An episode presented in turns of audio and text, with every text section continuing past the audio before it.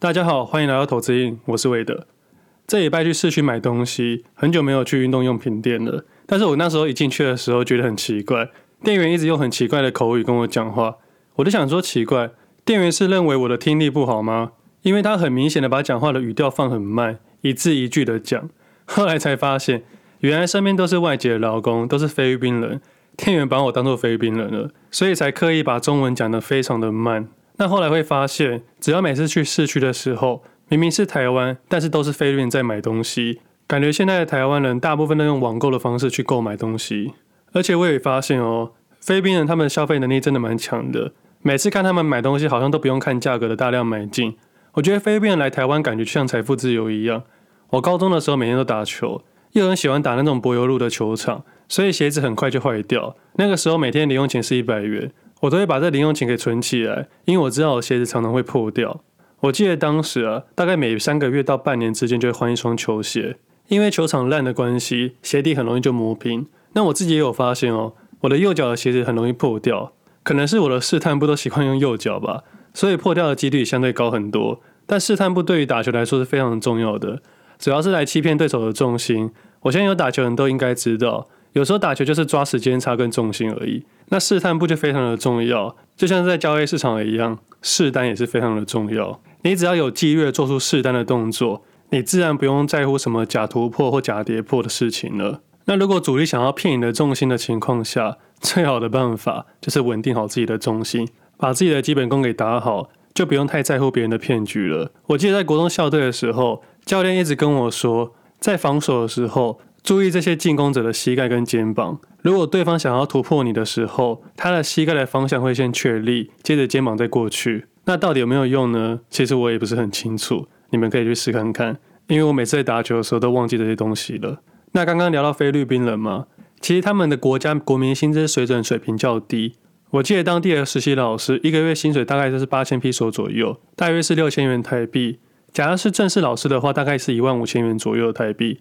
对他们的职业收入较高的，像是警察之类的，薪水大概就是四万披索，大概就是三万以内的台币。所以他们如果来台湾，月薪假设拿两万五千元左右，对他们来说应该算是还不错的薪水了。而且菲律宾人的母语是英文，所以在国际上面的沟通也比较方便，在台湾沟通也比较方便。像是外籍劳工之中，越南、印度、菲律宾，那菲律宾的相对的费用比较高，因为在语言上的沟通比较容易一些。那像是刚刚聊到薪资水准这件事情，在澳洲又比台湾高了许多。所以以低中高来比较，菲律宾的工时长但薪水低，台湾的工时次长薪水普通，澳洲的工时短但薪水高，但因为生活环境跟水平的差别，财富自由的程度也很难去定义了。假设菲律宾人到澳洲工作的话，对他们来说应该是相当幸福的，薪水高，工时少，语言又通。但我曾经问过当地人为什么不出国工作，可以更快速累积到资产，但后来才知道，原来对于他们大部分人来说，能买一张机票跟准备几个月的生活费是相当困难的，就像是我刚刚上面说的一样，实习老师一个月薪水大概是六千元台币，但是不要忘记了，他们还需要房租跟日常的生活开销，所以每个月能存的钱真的很少，要累积到澳洲的机票和澳洲一开始的生活费，可能要花好几年的时间了。那这些事情是问了当地人才知道，不然我以前也不太知道。所以人家说读万卷书不如行万里路，但是现在有电子书。读万卷书也可以行万里路。那说到电子书，投资上瘾的电子书，很多听众朋友在问。目前出版社是说十一月二十号以后才会正式上线，到时候我再跟大家说一下。那接下来来一下最近的新闻。上礼拜有一个蛮有趣的新闻，菲律宾的素食龙头加利币以约一千两百八十万美元，大概是三亿五千多万台币，收购台湾米克下五十一 percent 的股权。其实去菲律宾的时候觉得很有趣哦。那菲律宾的素食龙头不是麦当劳，而是他们当地的品牌快乐蜂。我个人是觉得啊，菲律宾大部分的食物是我个人比较难接受的，但是加利比我觉得比较可以接受。那他们的饮料其实选择很少了，而且当地的饮料都非常的甜。那快乐蜂在全球拥有十七个品牌，五千多间的分店，遍及三十四个国家和地区。那米克夏大概是两百五十家分店左右。那去年疫情的情况下，米克夏还是有七千四百七十万美元的销售额。那未来在快乐蜂中式餐厅的超群就可以喝到米克夏的饮料了。但我个人比较担心的是，菲律宾都喜欢喝比较甜的东西，会不会因为这样子而改变了口味呢？我不知道，但有机会的话，我去试看看。那可能有听众会疑问，为什么是五十一 percent 呢？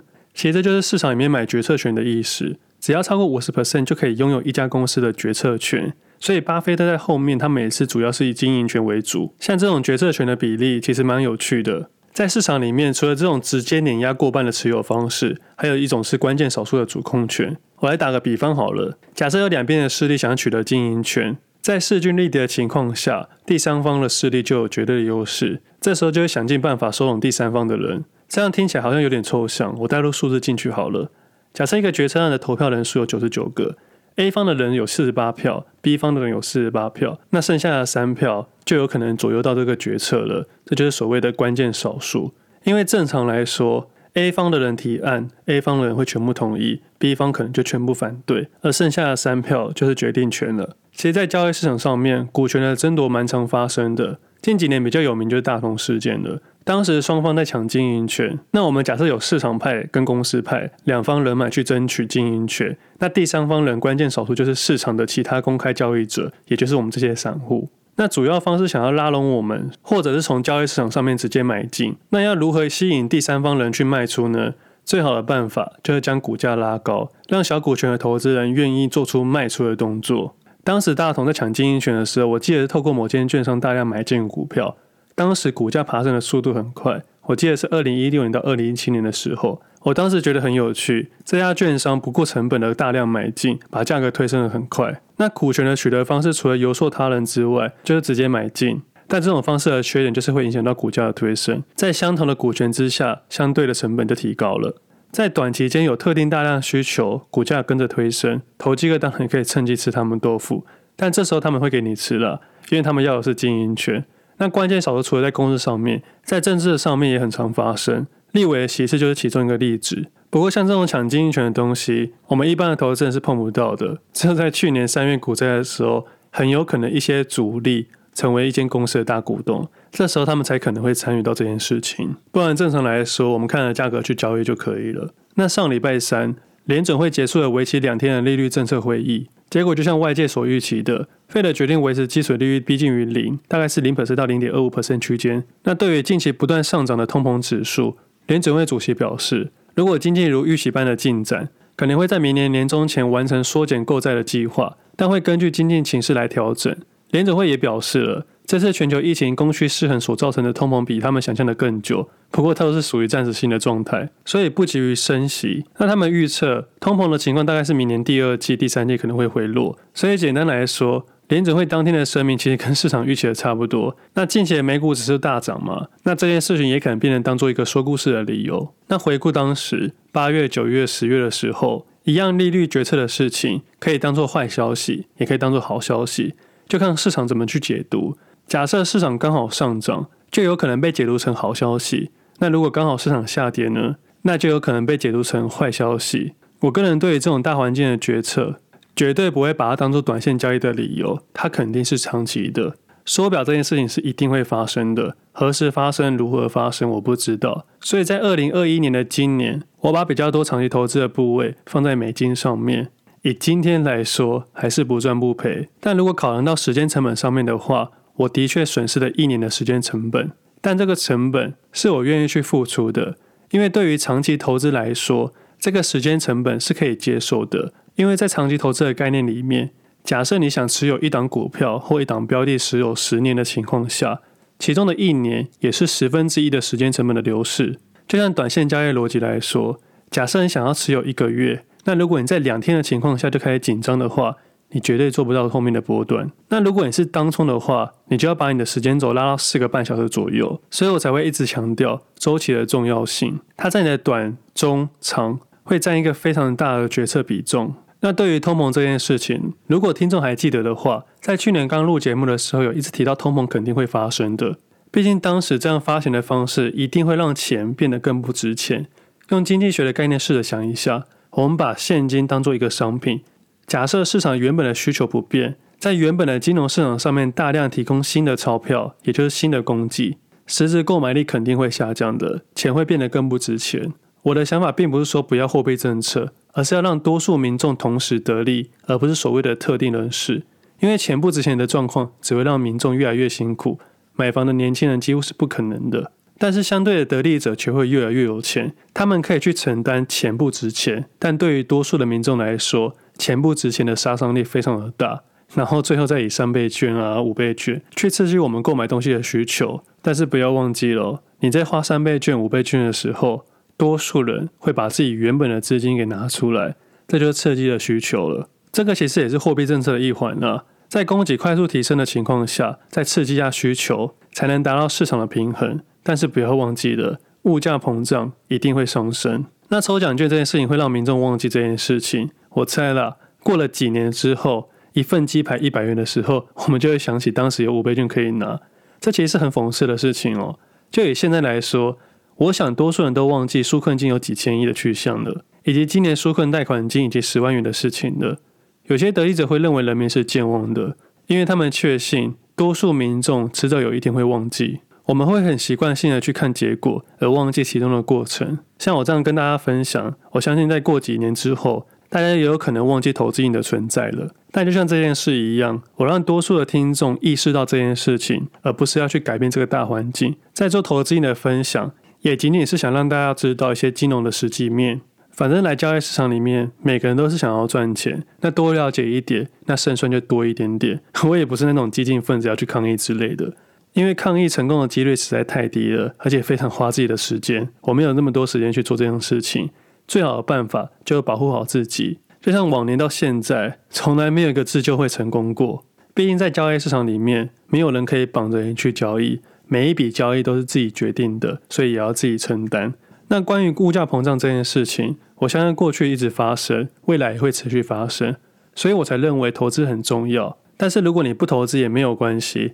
好好累积自己的能力，增加本业的效益，或者是在本业之外做一个副业都可以，可以找到你开源的方式就好。不要再以为存钱是致富宝典了，那是拿来骗人用的话术。我们从来没有听过一个人是靠存钱发大财的，大多都是靠着开源。但是我这边还是要强调一下哦，存钱不是不好，存钱在累积资产里面是非常的必要，但是它只是累积资产的其中一环而已。开源才能脱离贫穷。一百元的鸡排，相信我，指日可待。前几天我妈也趁机涨价了，我当时还问她说：“你的成本有上升吗？”她说：“没有啊。”她说：“看新闻这样报，石油上涨，原物料上涨，房市、股市上涨。她趁这一波涨价是不会被人家骂的。如果像是去年三月疫情崩盘的时候涨价会被骂死，此时不涨更待何时？不管你现在活了十年、二十年、三十年或五十年。”你应该从来没有看过摊贩价格上涨之后还回跌的吧？因为市场上所有的商人都会趁这一波涨价，因为他们相信民众总有一天会习惯的。我妈绝对是一个商人啊，她在传统市场都已经三十年了，看了这么多的循环，她也知道什么时候要顺势加码。那假设未来物价下跌，那这些生产者的剩余就是他们现在决策的红利了。我有时候在想啊。我妈从来没有学过什么经济学啊，但是这些实战经验啊，总是可以让她站在上风。她哪懂什么生产者剩余或消费者剩余或什么转嫁消费？她更是不懂什么总体经济学啊、物价膨胀啊、货币政策等等的东西。她那天还跟我说了，反正之后政府还会加税，不如现在把商品调贵之后再拿来缴税。我那时候想说，我妈都知道未来政府可能用紧缩政策，那肯定从税务上面下手。我这有时候是不得不佩服她了。还记得去年负石油的隔天，他打电话叫我买石油。我当时找不到适合的商品，而且我觉得股票市场会比较好一些些。当时我回绝他了，我把资金拿去买股票。那现在回头看一下石油市场，他当时的决策根本就是相对的低点。所以有时候会发现，传统市场跟金融市场的东西非常的像。我想可能都是在玩人性吧。我觉得跟这些投顾老师不如跟我妈的单吧。那之后有机会的时候再分享一下传统市场跟金融市场的东西给听众。接下来分享一下近期的台股市场。近期的台股市场比较没什么好说的，就像上一集聊到的差不多，资金与涨势回到权值股上面。今天比较明显，像是二四五四联发科、二三零三联电，那海运股、航空股、面板类股等等都还算不错。基本上啊，大部分的权值类股在这几天的表现都还不错。其实这段时间就像上集说的，我这也是在开始找退场点。上礼拜自己是减码了中小型个股，把资金转移到权值类股上面。跟着市场的行情走，那目前来说应该还算是蛮不错的，有跟上交易市场的节奏跟速度。那这段时间的交易也比较容易一些，但是这个容易不是叫你们疏忽哦，而我的意思是，假设你已经拿到优势了，你应该可以慢慢淡定的去看待这个市场，要清楚知道现在的自己应该要做什么。那从十月四号开始，只要你不是乱买卖或者放空的投资人，应该都还是有不错的表现。交易市场有时候会比较难，有时候比较简单。就像是前几天的盘中，我跟群组的听众聊一些交易的东西，群组的听众有问说，这样会不会影响到我的操作？我回答其实不会，因为交易策略都已经想好了。当天就是不动作，对我来说，隔天就是翻牌的日子，是奖牌还是鬼牌，明天才会知道。但是我已经想好了，当天十一月四号，结果隔天往上爬，所以应该就是拿到奖牌了。拿到奖牌的意思就是拉开成本区了。成本区的概念大概就是买入你要的部位之后，在不使用衍生性金融商品情况下，获利超过十五 percent 以上，对我来说就是算是拉开成本区。但如果加上衍生性商品呢，就会有不同的概念出现。我自己比较少在盘中跟大家聊天了，因为大多数的时候在盘中需要专注的一直去找一些机会成本，除非自己很明确知道自己该做什么动作的时候，就会让市场去跑一下。像在九月底的时候，当时是找到华航跟长荣航还有面板珊瑚，盘中看它的走势觉得很有趣，就把它截图下来分享给各位。这两天有放在 FB 上面给大家参考。其实，在坏行情的时候可以发现很多有趣的东西。假如在坏行情的时候，你发现有人悄悄的买进。代表它未来可能会有机会。在坏行情的时候，不要跟大家一起跑，反而是在坏行情的时候找好股票。好行情的时候，反而要冷静。市场上有不少投资人喜欢用第一根的方式去交易，其实第一根就是盘整区的第一根长红带量去买入。这种方式我也会使用，但是投资人还是要记得使用的时机点。比如说你在坏行情使用的时候，很容易被隔天的反转走势给洗出去。但如果好行情的时候，就有可能遇到连续上涨的走势。那像前阵子宏达电是一个很好的例子。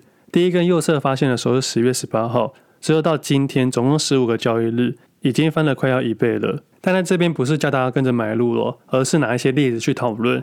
那这个就是好行情第一根的例子。但如果是坏行情呢，就很有可能买在相对的高点。但投资人要去思考背后的期望值。假设你本身习惯第一根买入的话，停损点可以设定到当天的起涨点。你最多亏十 percent，但如果碰到好行情的话，可能会翻倍，也就是一百 percent。再依照期望值的概念去做调整进场适当的部位。假设你是风险规避者，你可以只下五 percent；如果你是爱好者，可以下二十 percent、四十 percent 都可以，依照自己的个性去调配。那以个人实际交易例子来说，假设遇到整体账户大好的情况下，我可能下的部位会比平常多很多。那是因为愿意拿获益的部位去加大我的杠杆部位，但如果到这边的交易概念就变得更进阶的方式了。像这种短时间翻倍的个股，通常都是坏行情转好行情的那个时候。比如说五月时的海运股，六月的东升，八月的中钢构，十月的宏达电，还有很多很多的例子，都是第一根喷出去的个股。但我觉得这个方式最难的地方，除了资金控管之外，还有交易的心态。你如果要用第一根的话，你就应该一直使用第一根的交易策略。遇到问题时，不是换了方式，而是优化它，降低部位、降低频率都可以，而不是今天用的第一根，明天用的月线，后天用的季线，在短时间换来换去，你很难优化你的策略。你要给自己一点时间去测试一下，如果不适合再换，不要今天、明天、后天都换不同的方式。像很多人不喜欢追第一根，我觉得很合理，那也可以改成第一根先把它记录起来。十日线的时候再买进，季线的时候停损，就这样就好了。反正我觉得交易市场有非常多的方式，你只要找到自己的一致性，不要换来换去，就像抽鬼牌一样。如果你一直抽来抽去，换来换去，你有可能会抽到鬼牌。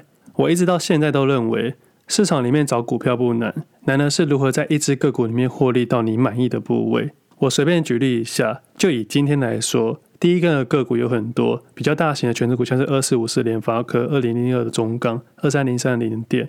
面板的话，像是二四八九的瑞轩、六四五六的 GIS，也都算是第一根的右侧交易行为。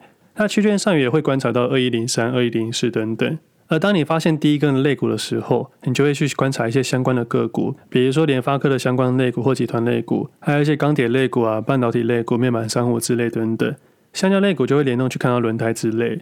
反正在此刻上涨的趋势情况下，多数的个股都有可能轮番上涨。投资人只要注意好自己的部位，不要下超过自己能承担的范围就好了。那以上那些都是比较短线的概念去看，那长期的投资个股，我觉得会变得比较无聊一些些。像他前阵子聊到高铁啊、合硕啊这种，到现在都还在躺。但是合硕前几天有外资买进，所以价格有动了一下。那其实，在九月的时候，市场行情较差，我那时候有观察到可伶伟，就是回收概念类股。这种目前没人要关注的，当时也没人要关注，而到现在来说，它就变成我的左右侧类股之一了。近期也在创新高，但我很少说到它，因为怕影响到价格，比较少公开去聊了。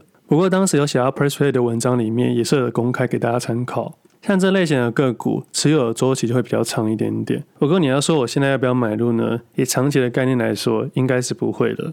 那现在自己的时间会拿来去注意一些没人在注意的个股。近期的自己跑去研究一些电动车壳的类股，那还在筛选了，有机会的时候再跟大家聊一聊。以上大概就是近期的交易市场，对比八月、九月的时候已经好了非常多。那做交易这件事情，除了获利的条件之外，还要去关注到持续性的问题。不要在悲观的时候过度悲观，也不要在乐观的时候过度乐观。如果投资人太容易情绪起伏的话，很难维持那个持续性。那其实对于分享来说，也要持续性。自从放空完海运股之后，我就没再放空个股了，也几乎没有在节目上跟各位分享过放空的问题。我希望能让听众朋友一个持续性的投资概念，而不是在下跌的时候说自己空了多少部位去影响到你们的情绪。放空的难度本来就比较高。如果我要当一个持续性的分享者，我就会站在听众的立场去想，而不是只有自己开心而已。这是我自己的一点点小小的坚持。其实放空啊，或者对账单这件事情，都是每个人很私密的事情。你只要在交易市场够久，你会发现，赚钱的时候大家会想黏着你，赔钱的时候大家会离你远去。那最好的办法就是把它藏起来，当做自己的事情。如果真的放了对账单，你一定要坚持说这不是自己的，因为只有这样子可以避免很多不必要的麻烦。那最后的部分要分享两个活动，第一个是新光证券的抽奖活动，从现在到今年十二月三十号以前，证券交易量每满一百万元就有一次的抽奖机会，总共会抽出六十支的 iPhone 十三跟两万元和一万元证券手续费的抵用金，总共会超过两千个奖项。那如果投资人原本就是新光证券的话，可以注意一下。那如果还没开户的话，也可以去新开户。只不过我还是要提醒一下哦，不要为了抽奖而去过度交易哦。虽然每一百万可以有一次的抽奖机会，一千万的话会有十次，但原本的交易成本不要忽略掉了。不要为了抽奖而去乱交易，还是要以获利为主，交易量其次。如果运气不错抽到的奖，就当做自己是天选之人就好了。那另外一个活动就是我写的 Pressway 文章，在十一月十号到十一月十二号这三天的时间，官方有活动。新客户在首月九折的活动，那老客户的话有分期的抽奖，三个月老客户抽一个月的订阅权限，四到六个月加码送五百元的全年加菜金，六个月以上送王品的牛排餐券。那有兴趣的投资人在资讯栏有连结。那最后再跟各位听众聊一下，原本这礼拜要聊书的内容，但我发现有不少听众今天才收到书，主要是因为刚好碰到假日物流的关系，所以比较晚拿到。我是希望拿到书一阵子再跟大家聊聊。所以才把书的分享改成下礼拜，还请大家见谅一下。那有看到很多听众有标记我个人的 IG 说书拿到了，很感谢大家的支持。我自己有个人的 IG，里面会放一些有的没的，可能是生活啊，或者是比较私人的东西。像这个周末可能会去花东走走，到时候可能会拍一些照片分享给各位。那有什么有趣的东西，你也可以跟我分享。那前阵子有个听众私讯我说，我的发音有点不太标准。那这种讯息我有看到，这些都算是善意的提醒。我知道我的听众蛮多是蛮贴心的，他希望我可以更好。那这些问题我会慢慢去改进，毕竟我不是专业的主播，我只是一个普通的交易者。但是我愿意学习啦，给我一点时间吧。那近期的市场算是还不错，可是还是要提醒一下听众，如果你原本就没有使用杠杆的话，就不要使用了；如果你原本就有使用的话，就照自己的节奏，不要忘记八月、九月立下的誓约。如果怕自己犯错的话，就把它写下来，等到自己觉得可以内化的时候，就把它擦掉。在交易市场里面，你写下来的几率应该是越来越少，而不是越来越多。交易是这样子，生活也是。不要再把投资啊、减肥、英文当做今年底跨年时的新年新希望了。那我们今天的节目先到这里，我们下次见，拜拜。